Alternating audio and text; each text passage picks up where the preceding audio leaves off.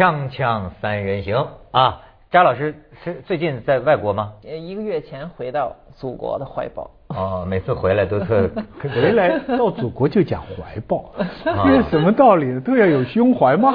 对对对对，那天是谁说了个话呀？就是说，呃，我有胸还有胸怀是吧？然后那个，我跟你说，外国人在中国现在也成了一个事儿了，成了个现象了，对吗？成了个什么现象呢？就过去说干这种事儿的，一般呢都往中国人头上栽。嗯。但是今天在中国人的这个地界上啊，外国人干了这种事儿，你可以看看这个照片啊，这是最近大家就说这聊聊起来了，哎，这是在上海的高架路上，一辆大巴开着开着就停下来，六个丹麦男子，你看到没有？当街撒尿、小便啊，然后呢，这个这个视若无睹。嗯，被人拍到，然后，然后警察就就就就就就找着了。那大巴司机说说他们弄的方向盘让我停车，说他们要撒尿，然后他说我就只能停在路。哦，还真找着了，路路上啊，对呀，对，不是这种都有那个路上都有都有那个监视器的。呃，其实这个呃外国人当街撒，因为你们说这话题，我还搜索了一下，马上就有别的国家的人撒尿的，就历年都有发生的。有一回是韩国人撒尿。然后最后呢，是一帮韩国的跳街舞的，说跳得很疯狂，完了，一一几个出去哈，在街上，哎，一堆小孩下来撒尿，后来又被很愤怒的追到去，结果人家后来说的，呃，还不仅道歉了，还说我们你看我们这孩子小，人家憋不住了，实在是憋不住了，就让他们撒了一回，写了很诚恳的道歉信，被原谅。然后还有一个是什么？两个老外在街上撒尿吧，然后一个中国人看不过，那时候正好是亚呃奥运会的时候，说我们刚搞得很好的市容，你在我们这儿撒尿 不行。然后这两个外国人就打他们，就不让他就打。后来完了，最后发现喝醉了，让结果这两个外国人还还还。这个赔钱，所以我觉得这次他肯定是有原因的。他是不是也是有点醉意？就是一路上在喝啤酒，但喝啤酒太利尿了，你知道吗？他们大概是好像是从这个 F 一什么赛车场啊，好像是从哪儿到哪儿，我不知道这几个丹麦男子就反正啊不，当然也不排除憋不住了怎么办？我我看了一下跟跟帖，现在那个干你说的对，看跟帖是一大乐趣。非常什么事情？我归纳一下，跟帖大致三类，一类呢就是。八国联军，就是你跑到中国地方来耀武扬威，哎，在我们那条，这已经不是什么华人与狗 是吧？我也看到你们这样这么耀武扬威，基本上是这个外国人欺负我们中国人，尤其是上海，我们上海这华人还一大堆的这个八国联军这个谴责，环球日报派对吧？第二派呢是批判国民性派，说人家好好的就入乡随俗。就到了你这里了，你们我们自己都这样嘛，所以人家就学个我们的样子嘛，这是环境，那是还是倒过来，凡事批判自己派。第三派呢，就是这没收作案工具。说把基地点了吧，哎，那么小还好意思拿出来呀？那个 后现代恶搞派，基本上这三派。第一派我也看到了，但是我觉得中国人真的这个悲情文化之持久，这个鸦片战争永远就发生在昨天。你发现没？只要涉及任何外国人的事儿，不管是严肃的，比如说是这个呃领土争争争夺啊纷争吧，这肯定是马上全民这个原来的苦难从从日本。到英国全都回来了，小到这种撒个尿，你马上就觉得，我觉得这有点就我们太夸张了。这个我可能是因为那个去印度去的多，这这当街撒尿真的是太正常了。印度是 他男男的那个小便池啊，就在街中间，它是合法的，他就在那个环形路啊。这个环形路中间那个地方啊，你就背对，你就背对着大众，头朝着里面，就在我们车子开过去，那个男的就站在那里，他是合法的。你这个解答了我一个问题，我对印度一直有一个印象，就是我去泰姬陵的路上，就坐在车上，就在大马路的正中心那个岛上，我看到一个正在大便的哲学家，就因为他的神情啊，完全是在思索哲学，周围哇车水马龙，他在大便，嗯。望着这个晨曦，我当时就感觉这是一个大便，道理说不正在大便的哲学小便的情况跟大便有，他就在当街啊，就在就在当街，而且不分等级的婆罗门也可以上海是印度吗？对，是。你怎么？是不是？但是我要说，这就为什么这就成新闻？这这就是说，实际上狗咬人不是新闻，人咬狗才是新闻。如果中国人在那儿撒他不会成新闻，对对不会就是因正因为那个外国人，你们本来不是很文明的吗？你们怎么可以这样做呢？就像以前他们，我们老说觉得这外国人双重标准啊，一说中国人吃面条就觉得你一稀噜稀噜呼那个声音啊，做吸呼吸面条那声音你们太土了，中国人就马上就找出来，那你们还舔手指头呢？的确，外国人他是好像拿着刀叉什么的，可是他呃就吃不干净，他就舔手各有各的。我真的觉得我说这个话可能有点种族歧视啊，这政治不正确，反正他们外国人也听不到，对吧？我其实感觉，当然我一直比较崇洋媚外，但是呢，我跟外国人接触多了，我有一种感觉啊，他们啊是被这个礼仪啊、文明啊管束的一种野兽。嗯，你知道吗？就是你理解我的意思吗？就是那很很很他们驯化没有我们时间长。对我们中华文明史啊五千年，他们的这个文明史没有我们长。我是在这个意义上，我可不是种种族歧视，这你得承认，对吧？我们的文明史比他长。那么，呃那么人身上带有的这种兽性，因为我有时候在外国，那么在荷兰在哪儿啊？大部分外国人那都是绅士，比咱们文明礼貌多了。但是有时候你碰见一些啊，那些个没教养和没教养的外国人呢，我觉得他身上表现出来的人的那种野蛮呐、兽性啊，更让我有一种，就是我觉得这不太像人，就是就是有时候 他的一些很很很野蛮的动作，呃有时候在我跟你说，有时候在北京酒吧里，对。北京是个什么地方？就国际破落户待的地方。有时候在北京酒吧里，你就看那些老外啊，这这就是为为什么打架最后打，有时候打到公安局北京市民就投诉啊，就为什么外国人就就不管他呢？就是我见过这样的。那个老外喝醉了酒啊，就骚扰这个中国呃女孩的那种啊，真的你也不知道为什么，我就不知道我是不是有偏见，我觉得比那中国流氓还那个像野兽，就他就又长得又像牛一样，因为他毛又对多，毛的毛多哦，你觉得好像就就没有听力这个人，你知道吗？就没有没有没有没有听力的一样，他做一些动作，完全不顾及别人。这跟我对外国人的美好印象也是相当大的反差。这中国人就是这种两重的，因为被打败了，这打败就是他们军事强嘛，军事强，然后这个人的战斗力也强，这这些就是这个他们自己还都分高下，也都按这个分，你知道，就是这个这比如说法国人就软一点，他文化的就哎更更更哎，时间长这驯化时间长，他文文明有宫南廷南欧的历史长吧，在这儿他就北欧的历史短对他软文化看得起。丹麦哎，嗯，丹麦，我跟你说，丹说到丹麦，前些时候我在纽约一个饭局上，这些都是都是白人啊，就各有北欧的，有南欧，有美国的，就说现在这种 人工配种啊，你知道，因为现在很多是生生孩子不用自己怀了，他去去找一个种来嘛，一些最贵的丹麦种就精子，北欧种最好丹麦、挪威这一带种最好。他认为就是说，呃，从两方面最强健，然后他认为是最美的，就是骨骼是最完美的骨骼，然后皮肤是最好的、最强健的。一定能传下去，传下去生出来是最美的、最强健的。然后当场我们那就有一个意大利的这南欧的出身的一个教授气死，人家气死了，说的那么头脑呢？智商呢？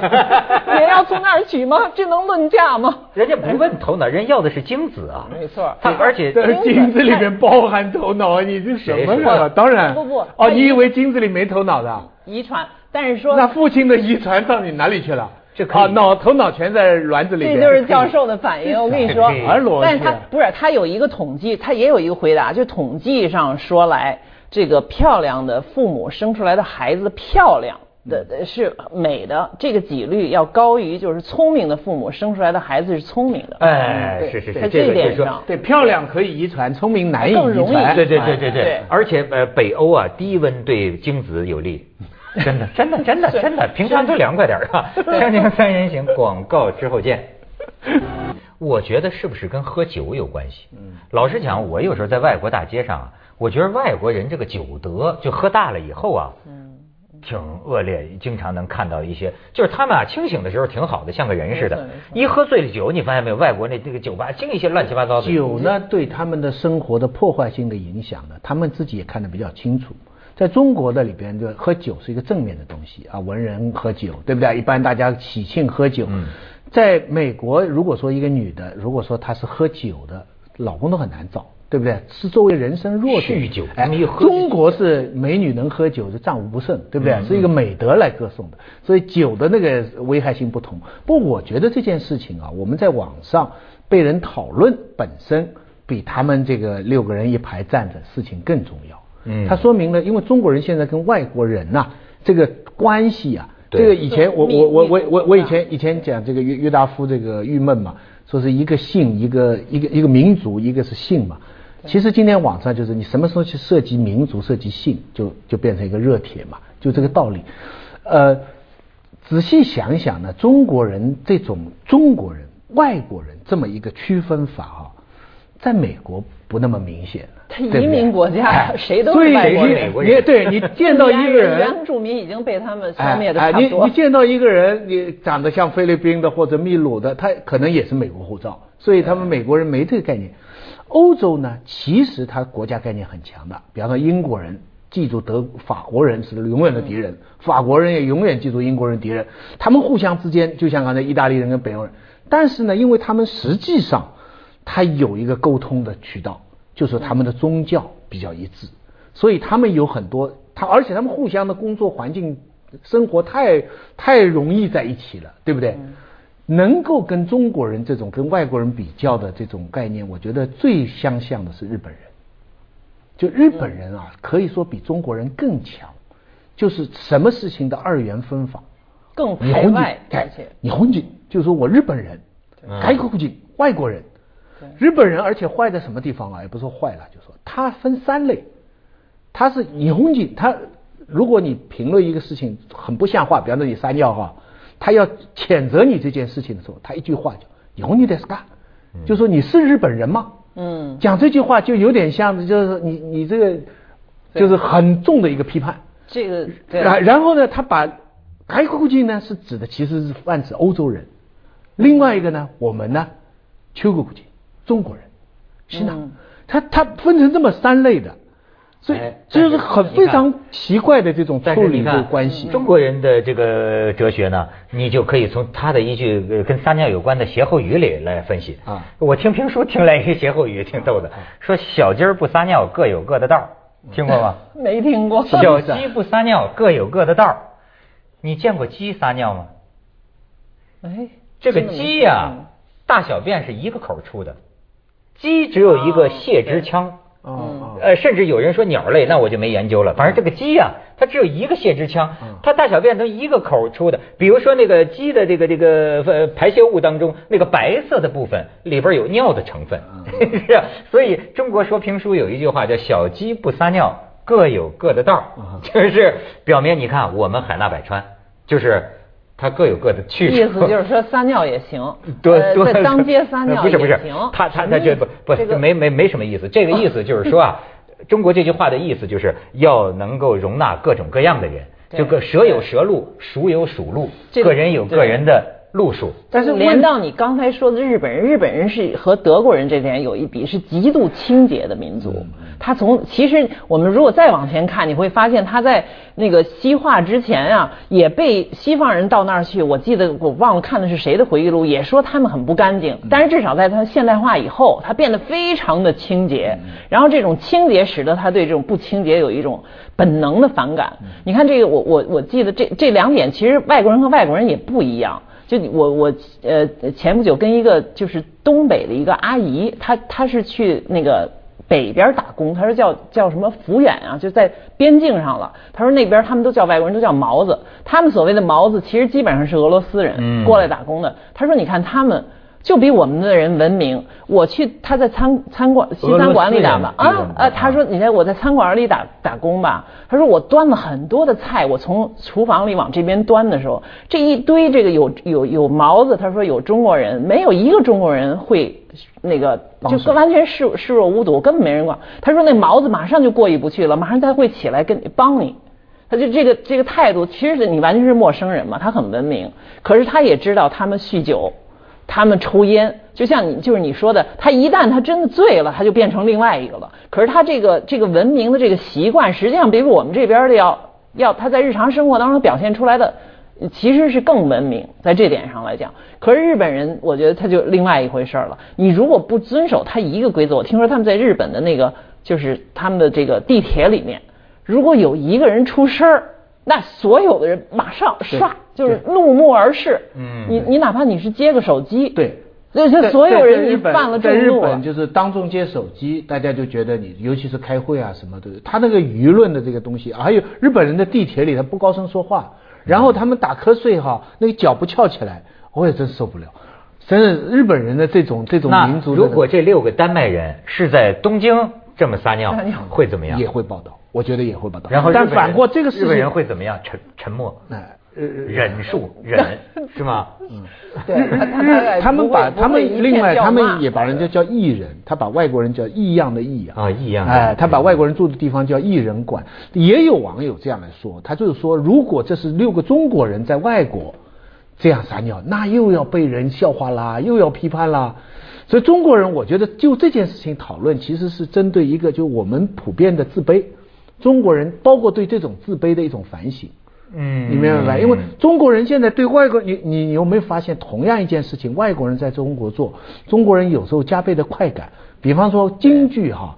嗯春晚上京剧要有个外国人来唱，觉得他唱我们的戏，还有这个中国人嘛，他说几句中文就马上被受到夸奖无比的。呀，你的汉语讲的真好。中国人在外国人，你英语讲的飞快，没人觉得哎，你应该的。哎，对，你知道吗？最近你知道有一中国人在中国唱红歌唱红了吗？外国人，呃，对对，外外国人唱红歌唱红了，他唱上瘾了，你知道吗？他说他要一辈子这么唱下去。然然然然，毛主席的书我最爱读，下面的人开心死了。哎，锵锵三人行，广告之后见。所以我觉得我崇洋媚外啊，我对外国人的美好印象啊，是从我见到的第一张外国人的脸。开始的，那我们小时候没见过外国人。你知道我见的第一脸是我在武汉大学的时候，我记得你看很清楚。呃呃，在归元寺好像是一个一个庙。然后呢，就是呃这个一个一个一个一个外一个外外外国人呢，就是我叫我的一个同伴的名字，他可能以为我在叫他，他是。背对着我，你知道吗？一个一个白人，一个白人金的头发，一个好像一个背包客，一个白人，你知道吗？我印象非常清楚，就是他转过头来的时候啊，他还没看见我，他在这儿，他就开始笑了。哎，你知道吗？他笑着过来，这个一幕给我第一次见到外国人。喂，我从此就觉得，我说这跟我跟我们中国人不太一样啊。我说我在街上我要拍你一下，那肯定是一个充满狐疑的、怀疑的、警惕的。眼神，哎，所以我老觉得有时候，你看外国人现在还表现成这样了，我还是忘不了那个时候。我觉得他们是那样的。我也记得印象，那时候就是说我我我父亲往我们家里，那是八十年代初的时候带回来一个美国人，这个美国人而且就特美国，你知道，不仅金发蓝眼，而且个子特别高，一个瘦高的美国人。然后所有的我们家的亲戚，包括是什么姑姑什么，都说：“哎呀，这是会不会是克格勃呀？” 你知道，他第一个反应是这样。就怎么能带到家里来呢？然后还要还要跟街道什么打交道。然后可是这个美国人很放松，他比如吃吃在我们家吃完饭，他他留了一点饭。然后我妈妈说：“哎呀，你怎么你怎么剩饭呢？”他就说：“给鸟留的嘛。”就他就会，然后说：“你哎呦，你真瘦真高。”然后他就专门下楼跟电线杆旁边他就站着，跟就是说你像根杆子，他就跟电线杆一起合了个影，然后送给你们。就然后你马上就觉得外国人没有你那么紧张，不仅不是克格勃，他自己很有自嘲的这种性格。然后这个这个外国人就基本上就变成常人了，有这么一个过程。现在呢，我们简直就是还在这个过程的尾端，就是说不仅他们是呃常人，你还还是没有完全那个预设啊，变成他们。是特务吧？已经预设他们又是天使，他们不会撒尿的，他们太文明了，你知道吗？我觉得就是现在还是应该要有一个平等观，就随着中国的外国人越来越多呀，你也得意识到他们当中不靠谱的也不会少，而且他们跟你一样都是人嘛。对呀。但是伴随着这真的是伴随着中国整个近代史，外国人的对外国人的看法，也是中国人自己社会变化的一个镜子。我印象最深的是，我那个时候有个复旦的学生跟我一起坐车，一个女生，金发的。重要的不是这个外国人在你边上，而是这个外国人在你边上以后，周围中国人的反应。嗯，他们就用上海话在旁边讲，羊肉晒羊肉好，晒羊肉好吃啊，什么什么的，就在讲这些话。嗯，就是把你当做是一个，就是认为你这样这样的，所以就是中一个异类的东西一进来以后，它更大的变化是在你周围的同类的这种反应。我觉得今天一样的事情，就是这个六个人一撒尿，为什么说涮羊肉？我我有点没没没。就他的意思，你你找了个羊妞啊？嗯。明白吧？你是你是你是，以为把它当食物，就是说你找了个羊妞，羊妞的味道怎么？就是说他这个联想是非常丰富的。我跟你讲，就国人的这种联想，我们今天那个就是北北京也有叫叫，你说你找一外国女朋友，就找一色糖啊，色糖，色糖有色是颜色的色，色糖就等等有色的 糖。对对对对对。现在虽然好一点，但是。你周围的环境一下子都发生变化，本来人家根本不看你的。你想那电视剧那时候还火了一阵，叫什么《洋妞在北京》，那才是什么时候的事儿啊？都九已经都九几年了吧？那那整个那里边那种就是中也也其实也很中国男性的反应，你们你们觉得？就是说女的找了一个外国的男的，这更让人受不了。对对对对对。啊，你是中国的男的找了一个外国的女的洋妞，你还觉得我们把他们给？办了，你知道吗？是这种的。洋妞在北京，这可以。那里边那个男的都是，一定是洋妞追我们，追我们的帅小伙，然后我们帅小伙还有点看不上似的，然后最后就是说也把你就。拿下，对吧？但是如果反过去，反过去，那这个女的简直要不得。不是从数量上来说，确实是呃，中国女的找外国男的多过多多过相相相反吧？所以是啊，是，所以他这个受不了，就是更更受不了。你也得其实这种现象很自然啊，就是说中国的女的找外国的男多于反过来。这现象又是为什么呢？问我吗？对呀，他有什么阳性文化、阴性文化？不是为什么我们男的不是 为什么外国女的？为什么外国女的好像有点看不上我们男的呢？也不会，也不也不见得看，也有这样的，也有看得上的。但是呢，的确是中国的男的，你要按这种品种的评比来说，的确品种低于啊，只能真的是，你去你去找那社会学有调查的，就亚洲女的在。接着下来为您播出《西安楼冠文明启示录》。男的就拍了什么低啊？品种啊，品种啊，综合智力。